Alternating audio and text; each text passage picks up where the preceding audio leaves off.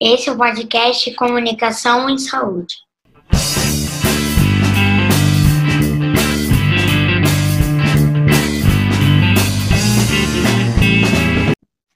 Opa, gente! Esse é o podcast Comunicação em Saúde, do Grupo de Trabalho de Comunicação em Saúde da Sociedade Brasileira de Medicina de Família e Comunidade. Eu sou Carlos Campos e, junto com Jorge Esteves, vamos continuar a nossa série de episódios intitulada Pontes para Populações em Situação de Vulnerabilidade e Frequentemente Visibilizadas O Papel da APS. A nossa convidada de hoje é Valesca Antunes. Ela é médica de família e comunidade, médica do consultório na rua, em Manguinhos, no Rio de Janeiro. Então, nesse nosso podcast de hoje, a gente vai falar sobre população em situação de rua, população de rua na verdade, a gente quer a ajuda da Valesca para ajudar a gente, primeiro, explicar o que é o consultório na rua e consultório de rua, e depois para explicar também um pouquinho desses termos. Tudo bem, Valesca? Oi, tudo bom, gente? Obrigada pelo convite. Então é contigo. Explica um pouquinho para a gente dessa, para quem nunca ouviu falar sobre o trabalho da atenção primária à saúde na, na população de rua ou em situação de rua. Como é um pouquinho o trabalho dos consultórios? Bom, o nome que a gente usa, né, é, é população em situação de rua. Esse é o nome que o movimento é, da galera que está nessa situação reivindica. É, e esse é um equipamento que, na verdade, é fruto de uma conquista da luta da população em situação de rua, é, que fez uma movimentação é, já há mais de 10 anos atrás, montou um comitê intersetorial, é, que a política nacional é, população em situação de rua. E dentre essas, essas deliberações, essa política nacional, uma das coisas que surgiu foi o consultório na rua. O consultório na rua, o que, que ele é? Assim, ele é um, uma equipe de saúde da família especificamente voltada para quem está em situação de rua. E aí eu vou explicar assim só muito rapidinho por que, que ele é necessário enquanto uma política, assim, né? A gente sabe que a atenção primária à saúde ou atenção básica, como a gente preferir chamar, enfim, é, deve ser né, a principal porta de acesso para o cuidado longitudinal da população, né? Para uma questão do cuidado longitudinal e para o cuidado integral. E como é que se organiza a saúde da família no fim das contas, né? Por mais que a gente lide com essa ideia do território lá do Milton Santos, né? O território vivo, que olha não só o mapa, que olha as pessoas, as relações, enfim, a gente tem uma questão normativa muito forte que lida ao redor do domicílio. Então, no fim das contas, a saúde da família está muito organizada na lógica domiciliar.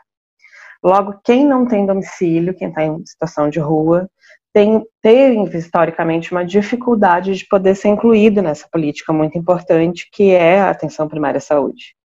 E ficou muitos anos é, dependente, na verdade, da porta de acesso prioritária como emergência. Que ainda que a gente possa imaginar que possa fazer um trabalho é, de acesso humanizado, que nem sempre, infelizmente, é verdade, nunca vai conseguir fazer um cuidado longitudinal, porque o cuidado de emergência ele é obrigatoriamente um cuidado pontual, essa é a missão dela. Né? Então, a equipe, as equipes né, de consultório na rua, elas vêm é, como uma ideia de garantia de acesso dessa população à atenção primária, a esse cuidado longitudinal e integral. E que a partir dessas equipes ela possa ter acesso ao sistema como um todo, assim como é a atenção básica. Né, quando ela tiver necessidade de outros níveis de atenção, ela vai, através dessa equipe, conseguir ter esse cuidado. Só que, ao mesmo tempo, essa equipe é um pouquinho diferente, porque ela pode ser uma equipe que se comporta de uma maneira é, um pouco mais semelhante a uma equipe de saúde da família, no sentido de ser a responsável pela coordenação do cuidado, mas ela pode também e deve muitas vezes, inclusive, talvez idealmente, inclusive na maior parte das vezes, atuar um pouco mais como seria uma equipe de matriciamento, uma equipe mais NASF, vamos dizer assim. Uma equipe que garante que a população tenha acesso à saúde, mas não obrigatoriamente ela precisa ser coordenadora. Ela pode garantir, por exemplo, a porta de acesso é, na equipe de saúde da família do local mais próximo onde essa pessoa fica, onde ela permanece. É, talvez a gente possa, aí, ao longo da conversa, ir exemplificando um pouquinho mais como é que isso pode funcionar. Legal, então tem várias coisas que são diferentes da, da equipe tradicional, né? É, por exemplo, visita domiciliar ou, ou acesso tem que ser pensado de forma diferente mesmo. É diferente, né? Então, assim, é uma equipe que ela bebe muito da saúde mental também, inclusive a formação dessa política é uma política que bebe muito de uma experiência antiga que existe, que não é de consultório na rua, consultório de rua, que era um equipamento da saúde mental, que fazia muito atuação de campo, é, voltado muito para a população é, menor de idade, população é, de profissionais de sexo, LGBTs e usuários de problemáticos de droga, né, em situação de rua, ligado ao CAPS. É, é uma experiência super rica, é, que deu inclusive uma balizada num, num, grupo que a gente chama né, de profissionais que são os redutores de danos, mas que tinha uma limitação, qual é a limitação? É de ficar é, uh, não sei se é esse o melhor termo, mas vamos lá, é, um pouco ilhado na questão da saúde mental, sem conseguir ter acesso garantido, ter que ficar meio que mendigando, vamos dizer assim, é, acesso à questão de um cuidado mais integral. E é uma população que tem muitas comorbidades, né, não só da saúde mental, né, tem uma série de, de outras comorbidades, até porque tem uma situação de vida bastante precária, né? Então, essa necessidade de poder ter um cuidado integral maior. Então, é uma equipe que não pode ficar só ilhada no consultório, né? Precisa ir muito a campo, então é uma equipe que precisa fazer muito trabalho de campo e ir no local onde as pessoas estão. É, até porque a busca dessas pessoas pelo serviço de saúde é algo que às vezes é muito difícil para elas, por uma série de coisas, inclusive por um certo histórico é, de experiências ruins de acesso, né? De não conseguir acessar por não estar tá bem trajado, por não ter documento, então, essa questão da busca ativa no local é uma coisa muito importante, assim. É, desde uma coisa mais objetiva de experiências negativas até uma coisa mais subjetiva do perceber que cuidar da sua saúde é algo importante, assim.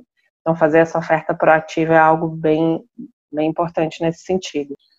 É, ficar restrito à questão da, da saúde mental seria ruim nesse caso, porque ficam outras condições clínicas que não vai ter outro lugar para serem vistas, né? Exato, aí você pega, às vezes, um paciente que tem uma série de outras necessidades de saúde, você tem só o equipamento de saúde mental como, é, né, como retaguarda. Mas e aí, né? Onde é que você cuida das feridas?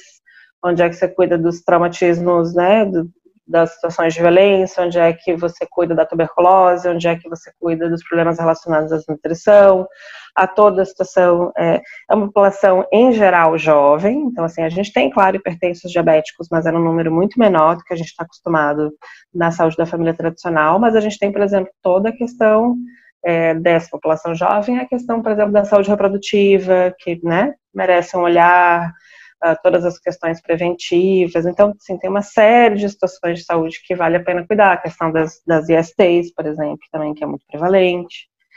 É, e a saúde mental sozinha não deve dar, ter que dar conta disso tudo, né? Ela precisa de um apoio. Além do que, muitas vezes a gente encontra, inclusive, pacientes com doenças mais complexas, assim, né? É, deixa eu pensar em exemplos aqui, né? Mas a gente pode ter, enfim, desde as questões das epilepsias, é, problemas dermatológicos complexos, enfim, uma série de outras coisas que a gente muitas vezes precisa, inclusive, de encaminhamento é, para nível secundário, terciário, é, e o consultório na rua ele consegue, de uma certa maneira, ter, dar acesso a essas pessoas, a esses locais, inclusive ajudando na descomplicação burocrática que esses serviços têm muitas vezes. Né, pela questão de documentação, comprovantes de residência, uma série de coisas que muitas vezes são exigidas nesses lugares para que a pessoa possa ter acesso, embora não devesse ser necessário. Eu, eu, ia te perguntar isso porque a experiência que eu já tive, que nunca foi com população em situação de rua, mas foi isso, foi durante a, residência, a minha residência, que tinha um paciente que chegou e ele não tinha endereço fixo, afinal ele estava né, vivendo na rua, e ele não tinha documentação, então ele simplesmente não foi atendido. E essa foi a solução eu ia te perguntar o seguinte, é, e porque imagino que algumas pessoas vivam em lugares mais fixos e outras devam trocar mais de lugares. As de lugares mais fixos, é claro que tem toda dificuldade, mas de alguma forma talvez você ache mais fácil, né, essas pessoas. Como é que é esse trabalho feito para as pessoas que talvez troquem mais de lugares e, e se isso é muito frequente? Eu realmente não sei. É frequente, é, existem as duas coisas coexistem, né? Tem pessoas que, que fazem mais uma fixação ou fazem fixações temporárias e tem aqueles mais andarilhos, mais solitários, né? É, existem as duas coisas. Então, por isso que a gente acha que é preciso ter uma equipe que tenha um comportamento um pouco híbrido nesse sentido, né? É, existem diversas conformações de equipe de consultório na rua, aí experiências pelo Brasil afora, tá? A gente, pela realidade que a gente entende que tem ali no Rio de Janeiro, tem uma necessidade de ter esse comportamento híbrido justamente porque a gente tem esses dois tipos de população, a fixa e a andarilha, que é de ter ao mesmo tempo um serviço ofertado num local específico, ou seja, ter uma sede, um local na unidade de saúde, porque aí o andarilho, ele consegue nos achar ele sabe que se ele chegar lá, a equipe vai estar lá. Então a gente divide a escala da equipe de uma maneira onde metade da equipe está na clínica e metade da equipe está fazendo as ações de campo né, no território.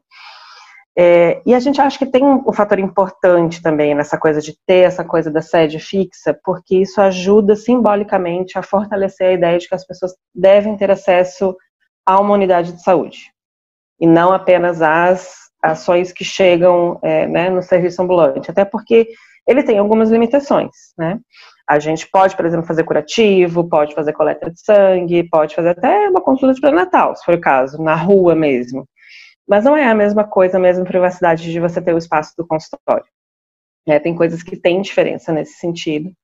Ao mesmo tempo, a gente também não pode só ficar encastelado esperando que as pessoas cheguem porque aí quem vai conseguir chegar em geral é quem está numa vulnerabilidade menor. Quem está mais desorganizado, mais vulnerável, é quem vai ter mais dificuldade de chegar. Então a gente precisa também poder fazer esse movimento proativo da ida. Então, um pouco a ideia da gente casar um pouco essas duas coisas. É interessante também uma coisa que você fala, é porque a gente fica falando muito assim, né? Ah, no serviço lá do hospital, é, pessoal é muito burocrático, na emergência, no hospital universitário. De fato, são, são chatíssimos com essas coisas. Mas sabe o que é interessante? É que a própria saúde da família é a primeira a, a perguntar onde a pessoa mora. Né? E o que define aonde ela vai ser atendida, por qual equipe ela vai ser acolhida, em geral é onde ela mora. Isso é um exercício que, é que a gente fez aí, eu e Jorge, um tempo atrás, muitos anos atrás, é, no exercício aí de revisar o acolhimento da nossa clínica, né? E normalmente a primeira pergunta que é feita para a pessoa quando ela chega numa unidade de saúde de atenção primária é qual é o endereço dela. Porque aí é que vai se saber quem é a equipe que vai entender por que, que ela está ali. É, então, isso é de fato um fator e é uma coisa que a saúde da família precisa se repensar nesse sentido. E aí o que acontece na maior parte das vezes é que às vezes você tem uma certa equipe que por uma questão sua, pessoal, de vocação, tem uma tendência maior a ser mais flexível com essas coisas e acaba absorvendo todo mundo que não tem domicílio. Só que isso não obrigatoriamente é o melhor funcionamento, né? Então é algo para se pensar. A gente tem até experiências nesse matriciamento de unidades em que alguns lugares a melhor maneira que se viu para fazer foi essa mesmo. É, mas, em geral, depois de um tempo, essa própria equipe que inicialmente assume esse lugar de dizer assim, então eu vou cuidar de quem é pop rua, depois de algum tempo começa a repensar e achar que é melhor e mais bacana disso ser dividido e compartilhado entre todas as equipes. É, é interessante, eu, fiquei pensando que eu ia fazer uma pergunta sobre iniquidades, né, mas surgiram diversas é, questões que, que têm a ver com, com a própria rigidez mesmo do, da estratégia de saúde da família, né? Seja em relação a, a acolhimento, onde mora, e também a documento, né? Essa coisa do cadastro, né? Quem tem... O CPF, né? Agora precisa CPF. Sim, então como se você não tivesse CPF, você não tem direito a ser atendido por qualquer questão que você acha importante, né? É bem, começa, algumas iniquidades começam no, no, no quintal de casa, né, da nossa, das nossas UBS, né? A pergunta que eu ia fazer era justamente sobre isso, assim, era sobre iniquidade em relação à, população em situação de rua. A gente sabe que é uma população em geral dita invisibilizada, né, para muitas pessoas, né, essa, essa questão de, de, de fato, a gente precisa sempre lembrar que são pessoas com os mesmos direitos de todas as outras, né, no, no direito à saúde, no direito a qualquer coisa.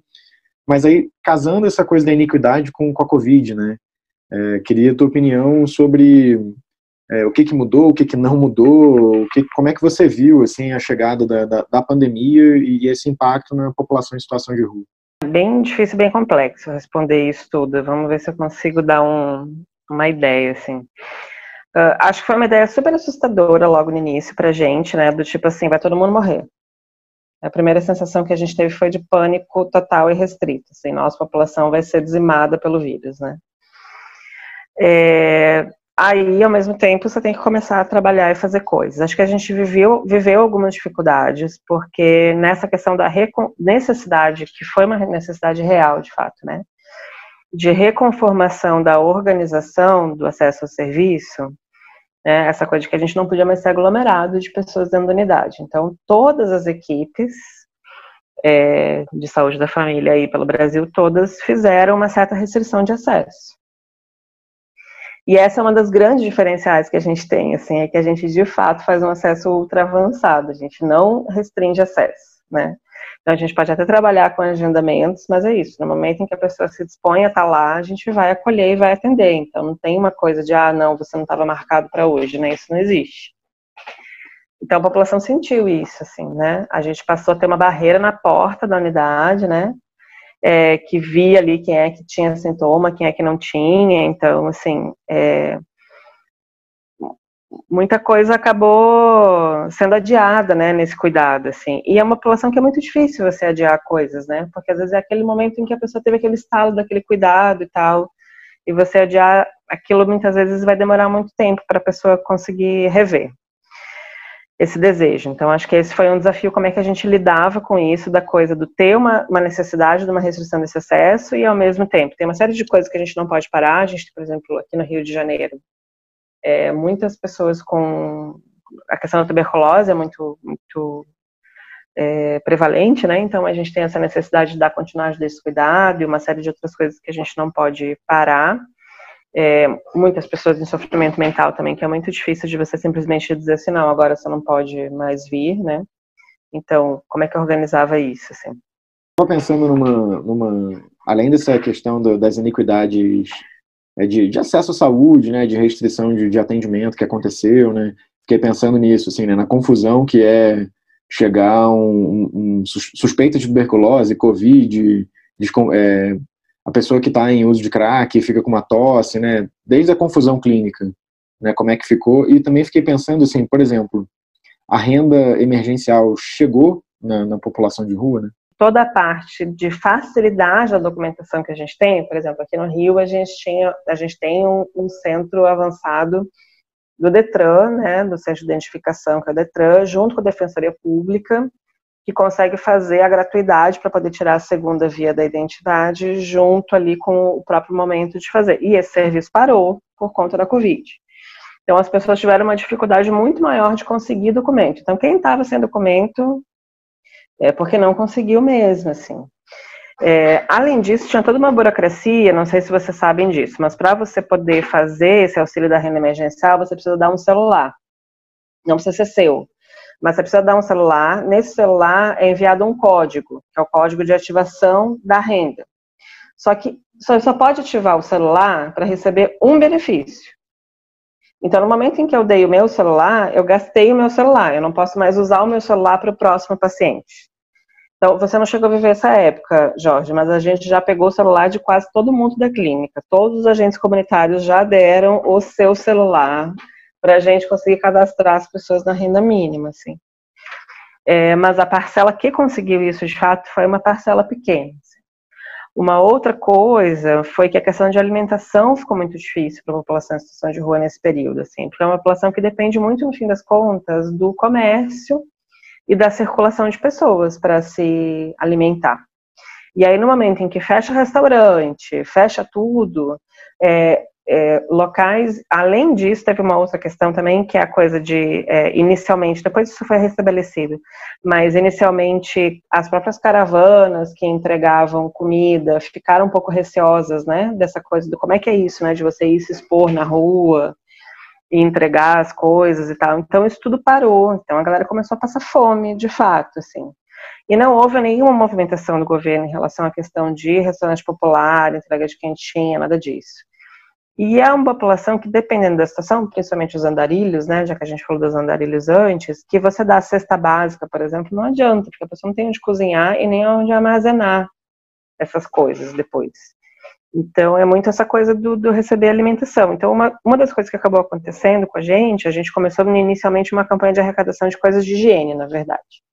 Era a ideia de conseguir galão d'água, com aquela bomba de água, e sabão, detergente e tal, para poder dar a coisa da orientação da lavagem das mãos uma coisa mais concreta, né? Não só ir dizer que eles tinham que lavar as mãos sabendo que eles não têm acesso à água não tem acesso ao sabão, não tem acesso ao sabonete, não tem acesso ao álcool, gel, nada disso, né? Oferecer isso junto com a orientação.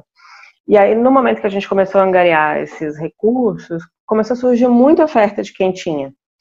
Por, desde gente que costumava fazer essa oferta das quentinhas e tinha perdido as pessoas que costumavam fazer a entrega, até pessoas que não faziam isso e que no meio da pandemia é, se voltaram para fazer isso, assim. Então a gente chegou a conseguir um momento onde a gente estava recebendo 200, 250, 300 quentinhos por dia. E passamos a fazer isso como uma parte da nossa rotina, que era é, utilizar a nossa van, que em geral é para fazer consultas, né? É, fazer essa distribuição de comida, no fim das contas, que a princípio não é a atribuição da saúde, né? Primária, pelo menos mas que acabou sendo um, dos equipamentos que conseguiu fazer isso. Vários outros equipamentos que a gente conhece também fizeram isso, várias ONGs, enfim, assumiram esse papel. Mas o governo em si, de novo, né, é o terceiro setor atuando e não o governo assumindo é, isso. E aí eu acho que tem uma outra coisa, que é, era isso que eu ia falar antes que eu esqueci, é, é que, na verdade, a gente se viu em termos das práticas nisso, né? Porque, imagina, você começar a repensar o que, que é. Se a gente imagina que estar na rua é uma coisa é, muito importante para quem trabalha no consultório na rua, como é que é ir para a rua no meio da pandemia? Né? Dentro do consultório é toda aquela coisa, né? Do veste capote, veste isso, veste aquilo, não sei o que, higieniza aquilo, higieniza isso, toda vez passa o álcool. E aí? Aí você tem que atender na rua e as pessoas vão vir falar com você e você vai tocar em várias pessoas. E como é que é isso de fazer isso na rua? Nenhum manual trouxe isso pra gente. A gente precisou inventar isso, né? Aí de coisas assim curiosas, né? Primeira vez que eu fui, aí levei um saco de lixo. Aí fui lá atendi o paciente. Aí é, usei o, o meu esfig, o meu estetoscópio, joguei no saco de lixo. Aí usei o, o oxímetro, joguei no saco de lixo. Depois que eu terminei, joguei o quê? O avental descartável, a luva, tudo no mesmo saco. Aí depois tive que me desdobrar lá para poder conseguir separar o que, era para lavar, o que não era, enfim. Aí eu aprendi, tem que andar com pelo menos dois sacos de lixo, o que é para descartar e o que é para lavar depois, né? Então a gente teve que ir aprendendo tudo isso, e muito sozinho, assim, né? Aí começou a usar a van para distribuir comida. Só que aí, é, lá pela Santa, você transportou um paciente, estava passando mal na van. E aí você não pode ir depois oferecer comida para as pessoas numa van onde andou um paciente que possivelmente era sintomático. Então você tem que higienizar a van inteira para poder depois usar ela para ir distribuir comida. E essas todas foram coisas que a gente teve nenhum suporte, assim, zero suporte do como fazer. A gente inventou e, e nem sabe, no fim das contas, se foi a melhor maneira, enfim, mas foi a melhor maneira que a gente tem conseguido fazer nesse momento e aprendendo e reinventando a cada dia. Uma coisa que eu ia te perguntar nesse sentido de reinvenção, né? É, o contexto do Covid obrigou algumas reinvenções, que nem que você comentou agora, né? Várias. Eu imagino que antes dele já tinha algumas coisas, né? Pensando, eu estou pensando na forma de se comunicar, como se comunicar, né, com essa população. Então, antes já tinham coisas que vocês já tinham que adaptar, né? Não só a, a organização da equipe, né, por exemplo, mas coisas da comunicação que tinham que se adaptar antes. E que agora, com o Covid, tem coisas novas, né? Isso, né? Por exemplo, você deu um exemplo bacana que é a história de lavar a mão. Ah, é fácil, né? Falar lave suas mãos. Não tem água, né? Não tem sabão, vai lavar, vai lavar como, né? Como é que é orientar essas coisas para essa população, assim, usar máscara, é, enfim, medidas de isolamento, essas coisas? Cara, dizer, é, acho que tem duas, dois exemplos bem interessantes, assim, né? Essa coisa da máscara foi uma coisa que a gente resistiu muito. E olha como é, é doido isso, né? Mesmo pra gente que é que já está, é, a princípio, dessensibilizado com uma certa preconceito, né? é, a primeira coisa foi assim, cara, vai dar máscara para esse povo para quê? Né? Porque não vão saber usar. Bom, essa coisa da máscara eu acho que é, foi uma questão para gente que foi um pouco confusa no início, né? Uma dúvida se a gente devia ou não investir nessa coisa da máscara, por um certo medo que as pessoas fossem acabar não sabendo como utilizar, higienizar e tal. E depois a gente foi meio que desmistificando e percebendo que isso tinha um tanto de preconceito da gente, assim é, e que você tinha que oferecer, oferecer a máscara e as possibilidades do cuidado nisso, assim, para quem era possível, né? Então, a gente teve em alguns lugares algumas ONGs que fizeram essa essa distribuição. A gente conseguiu uma certa quantidade de máscara de pano também para distribuir, foi pouca, é, mas que foi algo para a gente oferecer, assim. Mas acho que uma coisa que fez muita diferença na nossa comunicação e que foi muito desafiador e tem sido ainda, no fim das contas, é, é a coisa da ausência do toque. É, a impossibilidade do tocar as pessoas. Né? E isso, para nós, população, inclusive, é uma coisa que é muito importante. Porque essa coisa do profissional de saúde, e aí eu detesto falar isso, mas no fim das contas a gente sabe que tem um peso, do médico em especial, porque isso tem uma coisa no imaginário popular, né? De tocar aquela pessoa que é, sabe que sofre um preconceito, que sabe que é vista como menor, enfim, é uma coisa muito importante.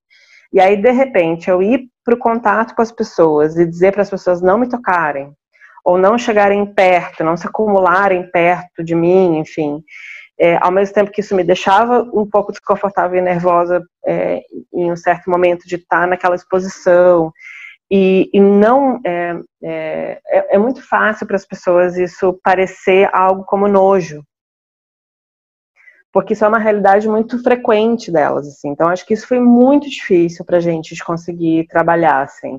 Essa coisa do estar tá encapotado, do estar tá de luva e do dizer não me toque. É, é, foi, foi bem difícil, assim. E aí, de uma coisa, a gente tentou trabalhar um pouco nessa coisa do toque do cotovelo, né? Não, agora a gente né, toca assim e tal, para não dizer que a gente não tá tocando, assim.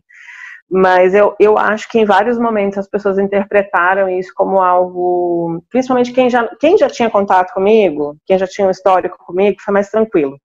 Mas para pacientes que eu estava aproximando pela primeira vez, foi muito mais difícil não poder tocar nas pessoas e principalmente não deixar que elas me tocassem, assim. É, é uma galera que tem muito uma coisa de uma afetividade, enfim, e foi bem difícil, e tem sido um desafio, assim. É algo que eu acho que é da realidade deles, né, assim, é, é, é essa, essa reação do nojo, né, assim, acho que as pessoas em geral agem com nojo para com eles. Né? Exato, né? é, o que eles esperam, né? E aí quando você vai e você toca, você abraça, você vai, você desconstrói isso, né? E aí, de repente, eu me vi impossibilitada de fazer essa minha ação.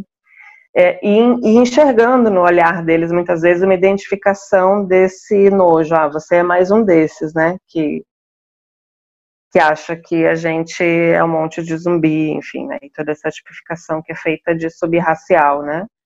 Essa galera da rua. Então, acho que esse é um, um, foi um desafio grande, assim, desse período. De como mostrar para eles que não é isso, né? É outra coisa. Fiquei pensando também como é que, se você tem, assim, algumas lembranças de, de alguns casos, né, de, de como eles se sentiram, né, com... No começo, eu imagino que muito, a boa parte da população teve medo, né, medo de adoecer e medo de ir para o hospital, e, e, eu não sei como é que tá agora, né, talvez os medos sejam diferentes depois de alguns meses já de, de pandemia. Você lembra, assim, de, de algumas situações que, que traduzam para a gente, assim, como eles estavam se sentindo em relação. Claro que cada um deve ter sentido de um jeito muito diferente, né? Mas como um todo, como, como uma comunidade que, que conversa, que frequenta o espaço do, da rua mesmo, né? Você consegue destacar algumas coisas assim que, que te marcaram? Cara, é muito heterogêneo, Jorge, isso, assim, do como viver. Agora, assim, acho que a gente precisa lembrar que são pessoas que vivem numa navalha do fio da vida o tempo inteiro, assim. Então, é, o medo da morte não é exatamente uma novidade para essa população que está em situações de extrema vulnerabilidade, né? Então, era mais uma coisa diferente, mas acho que talvez tenha sido para alguns deles, né, ou muitos deles, algo muito menos assustador do que para outras parcelas da população. porque são pessoas que vivem essa eminência do risco da morte de uma maneira muito mais cotidiana, no fim das contas, assim. Agora, acho que a gente viveu, enfim, uma série de situações nesse sentido, assim, né? A gente, a gente viveu um certo período logo no início, muito medo é, que eles fossem vítimas de violência por conta do medo da comunidade ou de poderes da comunidade de que eles pudessem ser vetores. E a gente viveu isso em algum momento, por exemplo, teve uma paciente que é uma paciente de insuficiência cardíaca, que a gente identificou logo no início como uma paciente que era de altíssimo risco caso fosse contaminada, e que a gente conseguiu convencer que ela tinha que voltar é, para a família e tentar ficar em isolamento, que não dá para ela ficar onde ela estava porque ela tinha muito risco. E aí ela topou. E aí a gente foi levar. E aí quando a gente foi levar, não estava nesse dia, eram outras pessoas da equipe que estavam, assistente social, gente comunitário e tal. E eles viveram uma situação justamente de chegar lá e o poder local inquirir eles, quando viram que ela chegou com máscara e tal, na verdade por outra questão, porque ela tinha também tuberculose, é, de irem inquirir se ela estava com vírus. Se ela tivesse, eles já iam matar logo ali mesmo, porque ela não ia levar o vírus para a comunidade não, tá? E aí enfim, né, da equipe ter que fazer todo um desdobrado, dizer não, obviamente que não, se ela tivesse com vírus ela não ia vir para casa, ela ia ir para o hospital, né, ela está aqui justamente por outra coisa e tal. E a paciente está viva, inclusive ela voltou para a cena agora mais recentemente, então não sofreu nenhuma violência lá. Mas foram coisas que a gente teve medo, assim, né, que são coisas meio sui generis, assim, né.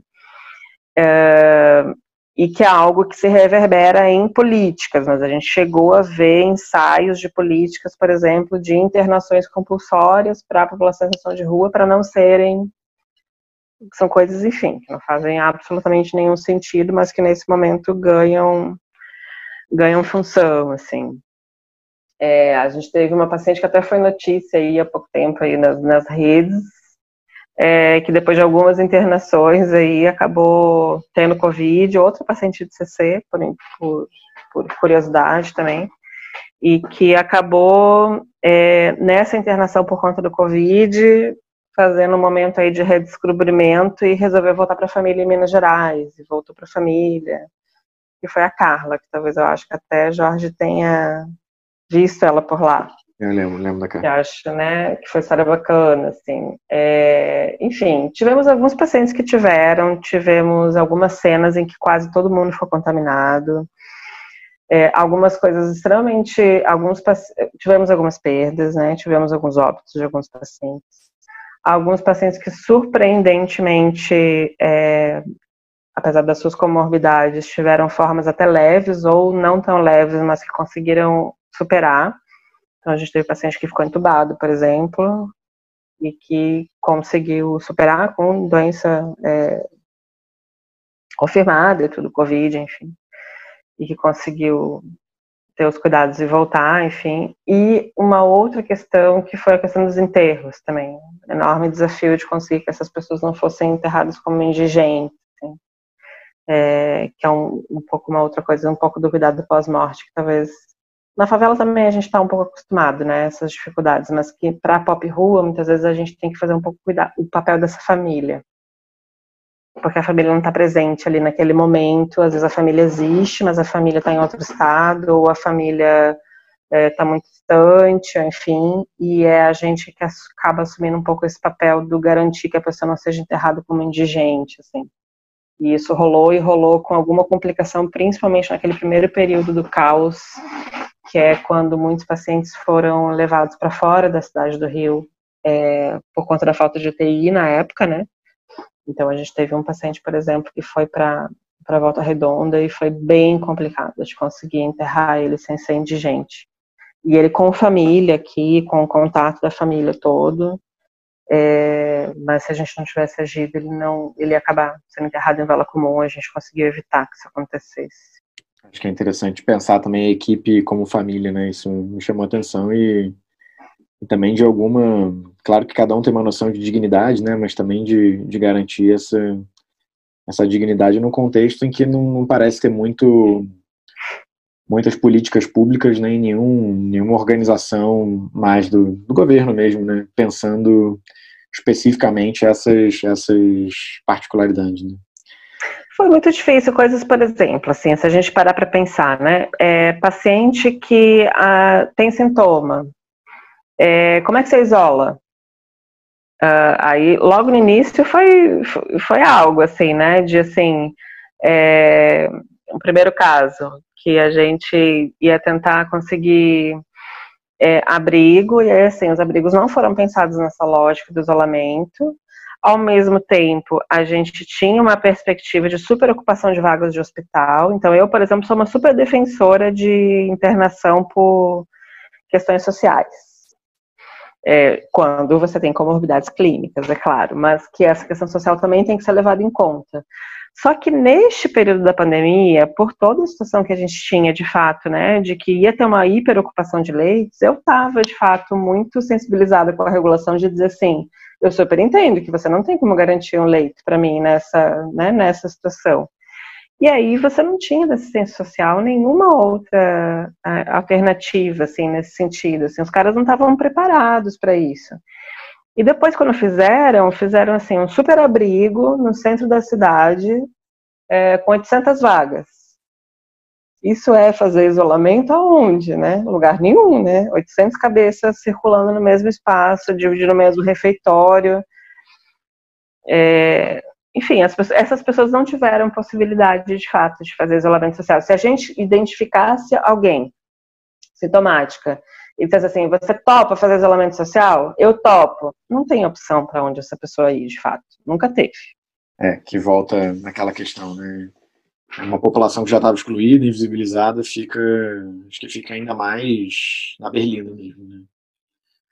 É, Valesca, queria muito, muito, muito te agradecer. Acho que foi um papo maravilhoso. Aprendi e matei um pouquinho da saudade, né, no caso. Mas queria te agradecer de você participar no, no podcast com a gente. Muito obrigado, foi, foi muito bom. É, foi, foi, foi ótimo, porque é uma experiência. Eu acho que essa série está sendo um pouco isso. São experiências que talvez a gente não tenha, muitos de nós não tenham, e, e, e é muito legal ter esse olhar assim. Muito obrigado. Ah, valeu, gente. Foi um exercício bem bacana, tá? Relembrando dessas questões todas e matutando a respeito delas, né? Acho que é importante. Às vezes a gente fica tão na lida do fazer, fazer, fazer, a gente não consegue, a gente não tá conseguindo nem parar para refletir, né? Então acho que foi um, um presente esse momento. Muito obrigada. Esse foi o podcast Comunicação e Saúde. A edição é de Ana Carolina D'Angelis. Roteiro, apresentação e idealização de Carlos Campos e Jorge Esteves. A música trilha se chama O Bispo, da banda Empenha. Foi realizado com apoio da Sociedade Brasileira de Medicina de Família e Comunidade.